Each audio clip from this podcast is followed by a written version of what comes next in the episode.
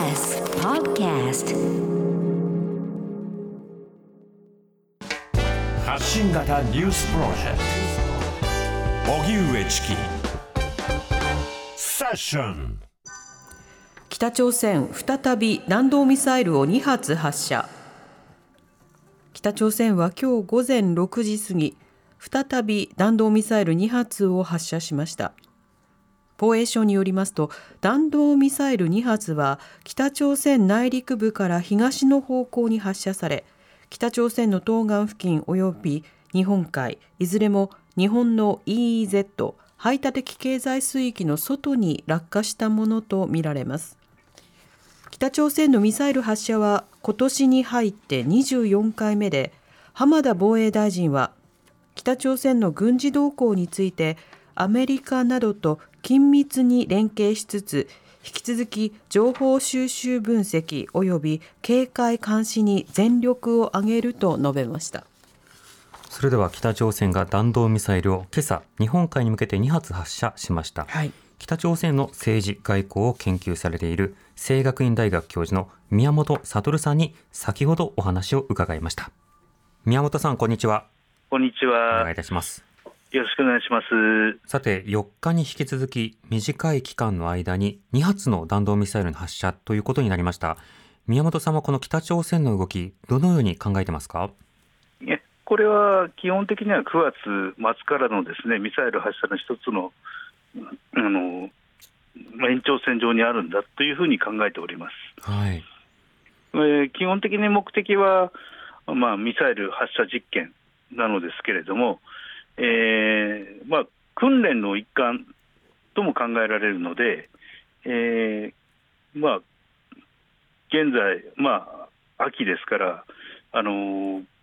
北朝鮮の軍隊の訓練時期でもありますし、はい。さらに、えー米韓合同軍事演習も重なったことで、まあ、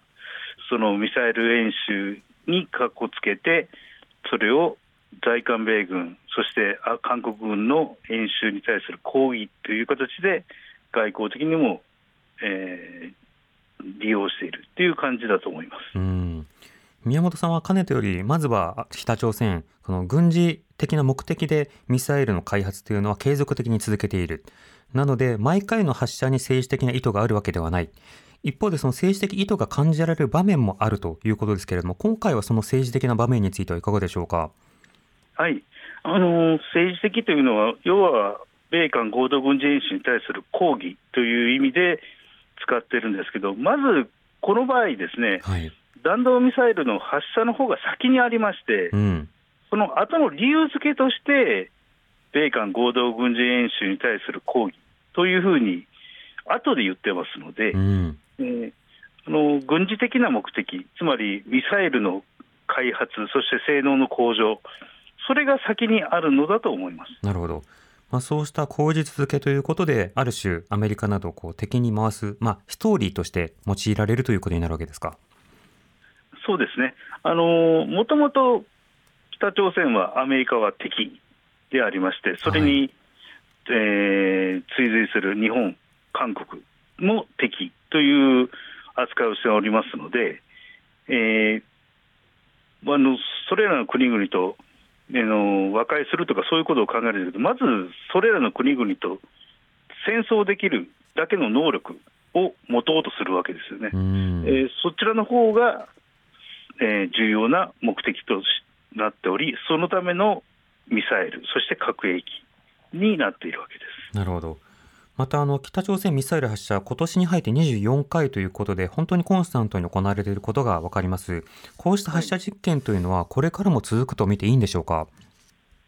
はい、続きます。えっと、ちょっとミサイル発射の数は、ちょっと数え方によってはもう25回超えてるので、はい。えーまあえっと、1年間で発射した数は、えー今年が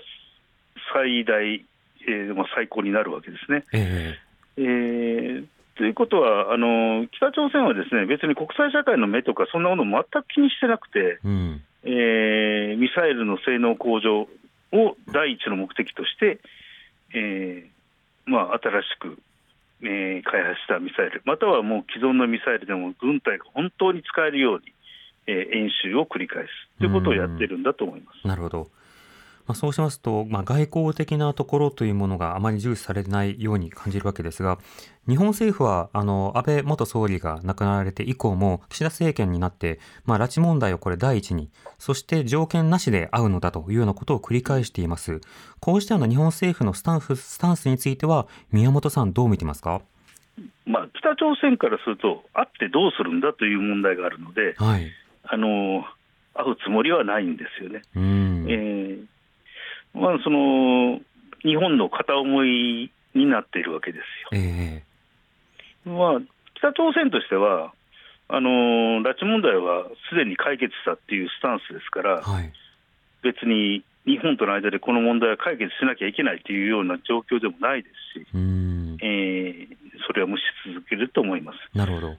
はいまた、あの、様々なあらゆる手段を使ってというようなことを述べるわけですけれども、となると何かのパイプを作るであるとか、テーブルにつかせる、そういったようなことというのは現実的には難しいということになるんでしょうか？ねぎあのーあくまで日本の片思いなので、あのー北朝鮮としてはそんなつもりは全くありませんから、はい。あのーまあ、どちらかといえば日本政府もその国内向けに言ってるわけであってう、ん。あの別に北朝鮮を説得するということができると思ってる人は、多分そんなにいないと思います。うん。なるほど。また、あの、今回、国連の安保理の緊急会合中での北朝鮮のミサイル発射という中で、中国、ロシアの反対を受けて、まあ、一致した採択、非難決議というのは行われることにはなりませんでした。今の国際状況については、宮本さん、どういうふうに見てますか？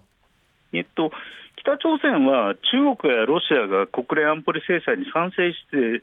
もミサイルや核兵器開発をししてましたし、うん。えー反対をしてもミサイルと核兵器開発は続けてるわけですよね。はい。えーですから、あのー北朝鮮にとっては中国やロシアが反対するか賛成するかというのは、そんなにあの関係ないんです。うん。えー北朝鮮はそのまま核兵器とミサイル開発を、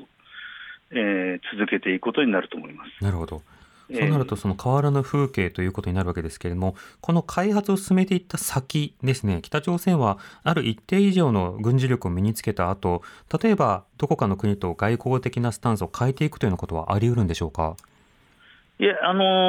ー外交的なスタンスはもうとっくに変わってます。うん。あのアメリカとは対立、というか、アメリカと関係の深い国とも関係を断つということになって、逆にアメリカと対立する国との関係を深めていくという方向になったんですよね。はい。今まではある程度、八方外交のところありましたけれども、それがもう陣営外交にはっきりとあの軸足を移しましたので、うん。えーまあ、中国、ロシア、そしてあのアメリカと対立するシリアとか、はい。そういった国々とのあの外交に重点を置くという形になっております。うん。うんとりわけ今の北朝鮮のロシアに対する見方というのはいかがでしょうか？えあのまあ、冷戦時代に戻ってるわけですけれども、うん。あのロシ北朝鮮はそのロシアを支持するというよりは、アメリカと敵対しているロシアを支持してるんですよね。はい。だからもしロシアがアメリカとの敵対関係をやめたら、ロシアを支持しなくなります。うん。えー北朝鮮にとって必要なのは、アメリカと対立している国々であって、はい。アメリカと、えー関係を関係が深い国々、また友好関係がある国々、同盟の関係がある国々は必要ないんです。ええええ。そうしたようなスタンスに固定化されたまま、今後は、まあ、ある種、党派的な分裂的な状況が続き、続いて固定されていくということになるわけですか？えー、と北朝鮮の望みとしてはこう、こういう反米的な国々が集まって、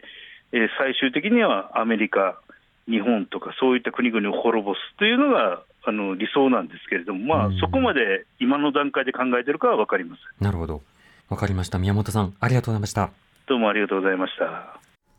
清学院大学教授の宮本悟さんにお話を伺いました。はい。ここの北朝鮮外交についての専門家の方、複数にお話を伺うと、まあ、軍事的な目的と外交的な目的、まあ、その2つがあって、まあ、そのバランスの評価は人によって異なるところはあるんですが、軍事的な目的で発射したとしても外交的な意味はそこに付随する。なぜならば、撃たれた側がいろいろ反応する。はい、そして北朝鮮に対する見方というのは様々に変化させたり議論することになるからですよね。はい、だからこそそうしたような行動に対して、まあ、国を挙げて、国を挙げてというのは政府がですね、速やかにま非難の声明を出すということはとても重要。その点で言うと今回国会の方からそうしたメッセージが出されたということはとても重要だと思います。